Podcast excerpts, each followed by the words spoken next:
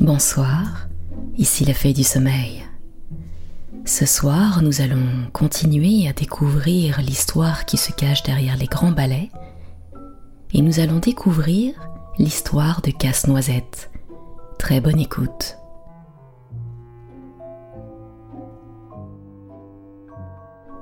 Si vous allez à Nuremberg, à l'entour de Noël, et que vous demandez où habite la famille Stalbaum, on vous indiquera une maison à plusieurs étages, précédée d'un jardinet.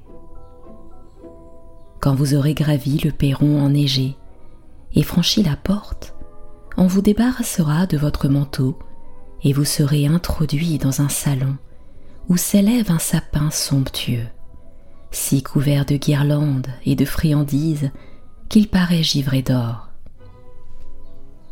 Clara et Franz, les deux enfants de la maison, le décorent eux-mêmes, et vous conviendrez qu'ils ont beaucoup de mérite à ne pas tout dévorer. Surtout Franz, si gourmand. Ils sont très différents de caractère. Du haut de ses huit ans, Franz est espiègle et impatient, sujet à des caprices qui font trembler les vitres et lever les yeux au ciel à son entourage. Clara, sa cadette, est plus conciliante, plus attentive. Elle s'applique à chaque chose, défroissant les ailes des angelots, dénouant les fils dorés et attachant les papillotes avec des doigts délicats. Leur arbre était particulièrement beau lors du dernier Noël, car toute leur famille était invitée à passer le réveillon avec eux, une ribambelle de cousins, d'oncles et de tantes. Ce ne furent que joyeuses retrouvailles, bruissements de papier qu'on déchire, remerciements, embrassades, tintements des vers et des rires. Les poupées, tout juste déballées, la jupe encore roide, passaient de bras en bras, et les trompettes neuves faisaient un beau tapage, donnant des regrets tardifs à ceux qui les avaient offertes. On poussa les chaises pour mieux danser au rythme des vieux airs de Noël.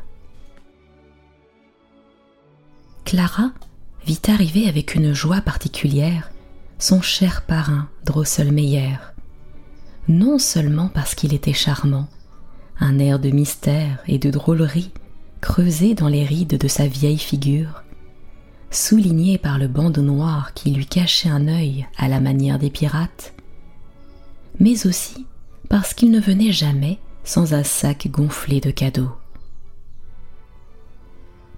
Il faisait, immanquablement, la démonstration de ses derniers automates, car il était un peu horloger, un peu mécanicien, et il aimait fabriquer des poupées grandeur réelle ou des pantins à ressort qui se mettaient en branle lorsqu'on tournait leur remontoir. Ce soir-là, deux danseurs et une souris de bois entamèrent un petit menuet saccadé sous l'œil des enfants aussi fascinés que navrés, sachant bien que ces jouets-là étaient bien trop précieux et fragiles pour leur permettre autre chose qu'une contemplation à bonne distance.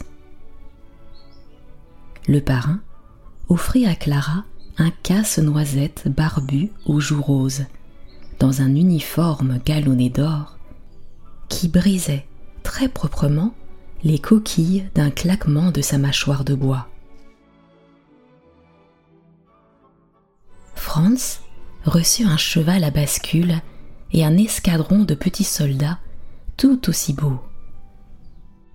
Cela ne l'empêcha pas de soupirer et de jeter des regards envieux sur le cadeau de sa sœur. Si les présents avaient été inversés, s'il avait reçu le casse-noisette, il aurait probablement trouvé moyen de réclamer les soldats, tant l'envie est stupide, et tant nous ne désirons les choses que parce qu'elles appartiennent à un autre. Bien souvent, Franz boudait et tempêtait pour obtenir ce qu'il voulait. Et dès qu'il l'avait dans les mains, le besoin de le posséder lui passait. Clara, au contraire, se réjouissait de ce qu'elle avait. Elle décortiquait toutes les noisettes qu'elle pouvait trouver, en donnait à manger à la ronde, et quand il n'y en eut plus, commença à briser des chocolats entre les petites dents de bois vernies du bonhomme, ce qui était parfaitement inutile, mais tout aussi amusant. La jalousie de Franz s'éclata. Il voulut attraper le casse-noisette, bouscula sa sœur, et le lui arracha des mains si violemment que le jouet tomba au sol et que sa mâchoire se décrocha. La pauvre Clara fondit en larmes. Ça, ce n'est qu'une égratignure, s'exclama le parrain. Ton casse-noisette est un grand général. Il a vu des blessures bien pires. Apporte-moi ma trousse. En un instant, le mal fut réparé, avec un gros pansement pour faire tenir la mâchoire le temps que la colle sécha, et interdiction de lui faire croquer quoi que ce soit avant le lendemain. Clara berça, câlina le convalescent, et quand elle dut dire au revoir pour aller dormir, elle le coucha dans la maison de poupée trônant dans le salon. Le parrain Drosselmeyer vint lui souhaiter bonne nuit. Ma chère Clara, lui dit-il, je confie ce casse-noisette à tes soins particuliers. C'est qu'il n'est pas un jouet ordinaire, vois-tu, et qu'il fut jadis un jeune homme de chair et d'os avant d'être ensorcelé. Il y a des années de cela, dans un pays étranger, un roi et une reine avaient une fille unique, belle comme le jour, la princesse Pirlipa. Hélas, le roi des souris, furieux qu'on délogeât son peuple à coups de balai, lui jeta un sort qui la rendit affreuse. Il n'existait qu'un moyen de rompre le maléfice. Il fallait qu'un homme parvint à briser d'un coup de dent la coquille d'une certaine noisette très dure et qu'il la donna à manger à la princesse.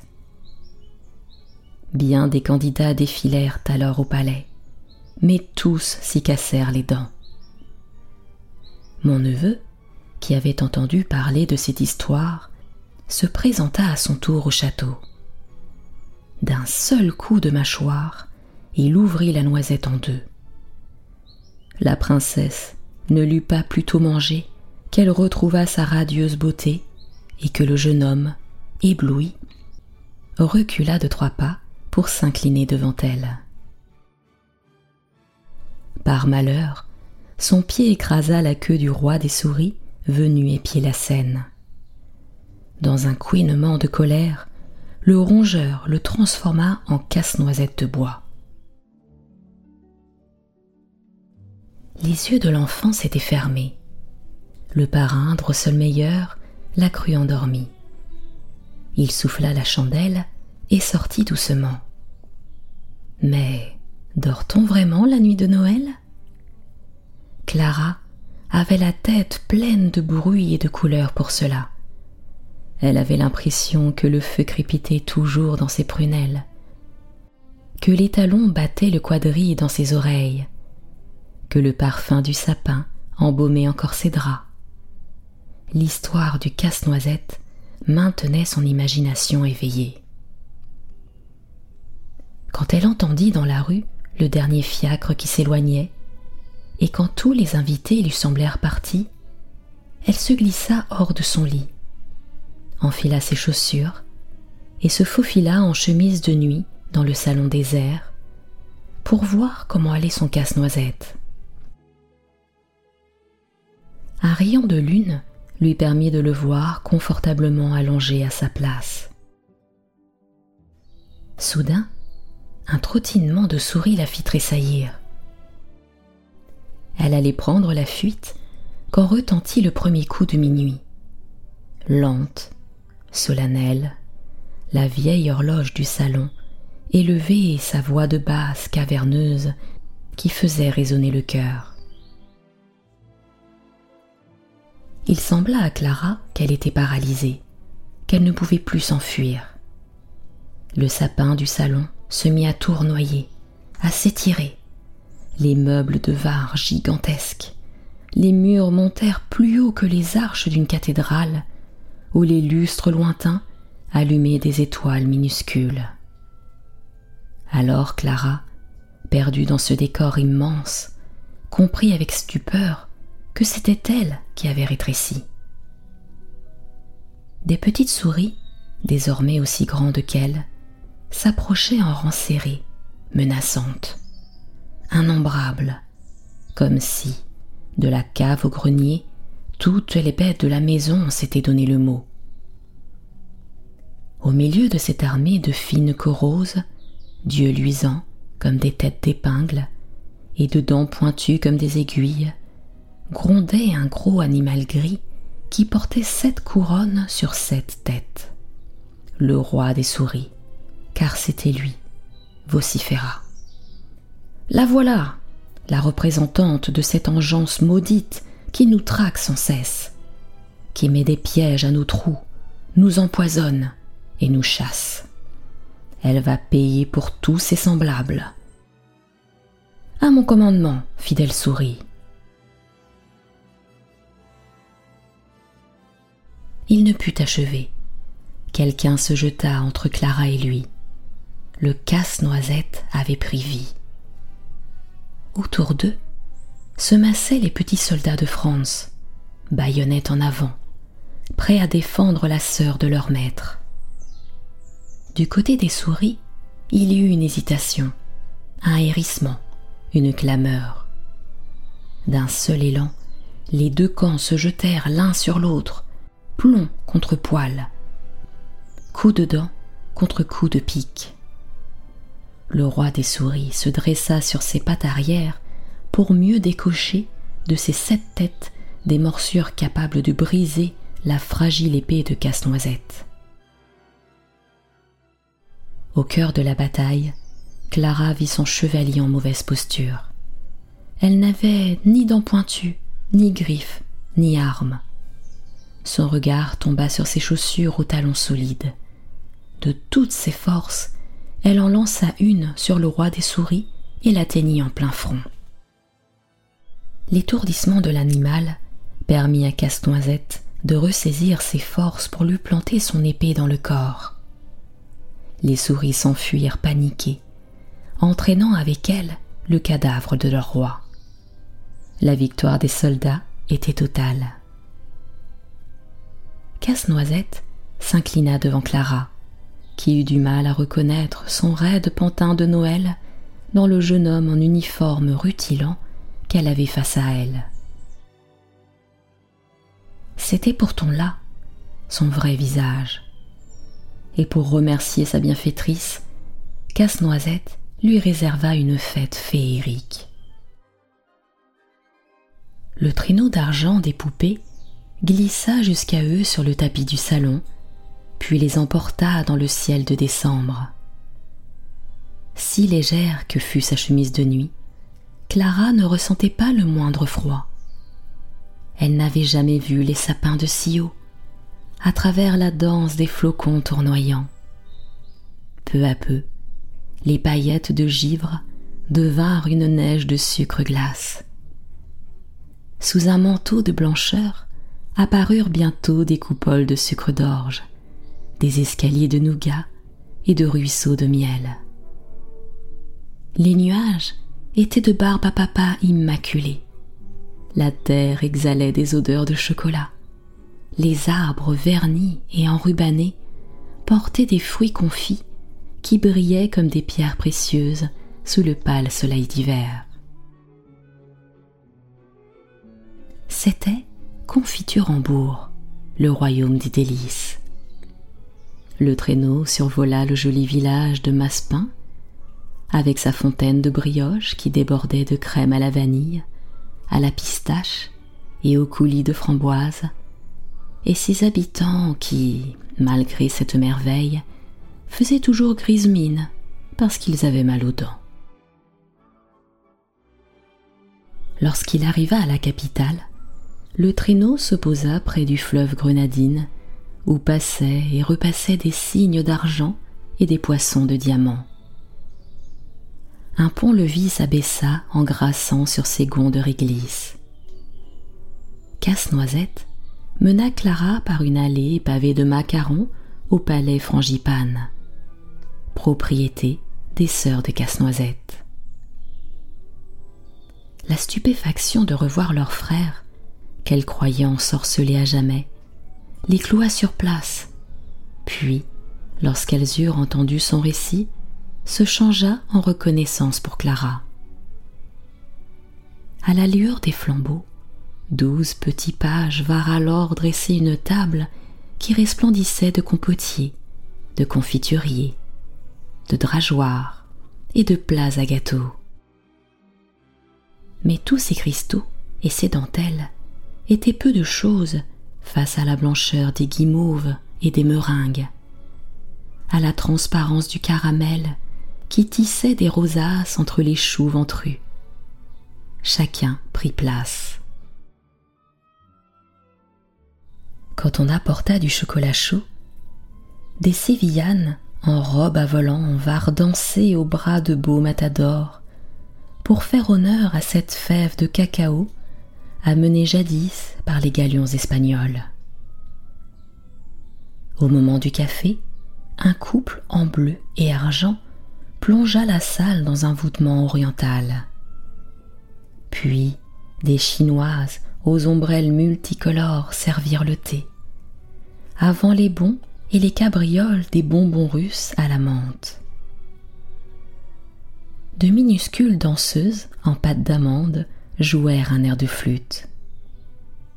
Le numéro de la mère gigogne et des petits polichinelles qui sortaient à l'infini de ses jupes fit rire aux éclats, et quand les fleurs de sucre des gâteaux s'élevèrent au ciel sur un air de valse, les spectateurs ne surent plus où donner de la tête. Le pas de deux de la fée dragée et du prince Siro d'Orja vint clore le spectacle. Clara battait des mains à tout rompre. Elle se sentit subitement légère, légère comme si elle flottait. Tout se brouilla devant ses yeux. Les voix des fées et des convives se noyèrent dans un grand murmure qui disait Clara, Clara, ma chérie, tu t'es endormie sous le sapin. Je vais te recoucher dans ta chambre. L'enfant ouvrit des paupières lourdes et se vit dans la cage d'escalier du Nuremberg, niché dans l'épaule de sa mère qui l'entourait de ses bras. Non, maman, je ne dormais pas. J'étais dans un pays merveilleux avec Casse-Noisette. Nous avons voyagé si loin, nous avons vu des choses si belles. Ton casse-noisette? Mais il est là, ma chérie, sagement couché où tu l'avais laissé. Tu auras vu toutes ces belles choses en rêve. Ce fut aussi ce que lui assura le parrain Drosselmeyer le lendemain, sans pouvoir la convaincre totalement. Clara ne savait plus du tout quoi penser. Avait-elle rêvé? Ses souvenirs étaient si nets, si étincelants encore. Elle avait remarqué que, comme pour lui donner raison, le petit sabre de bois de son casse-noisette était introuvable.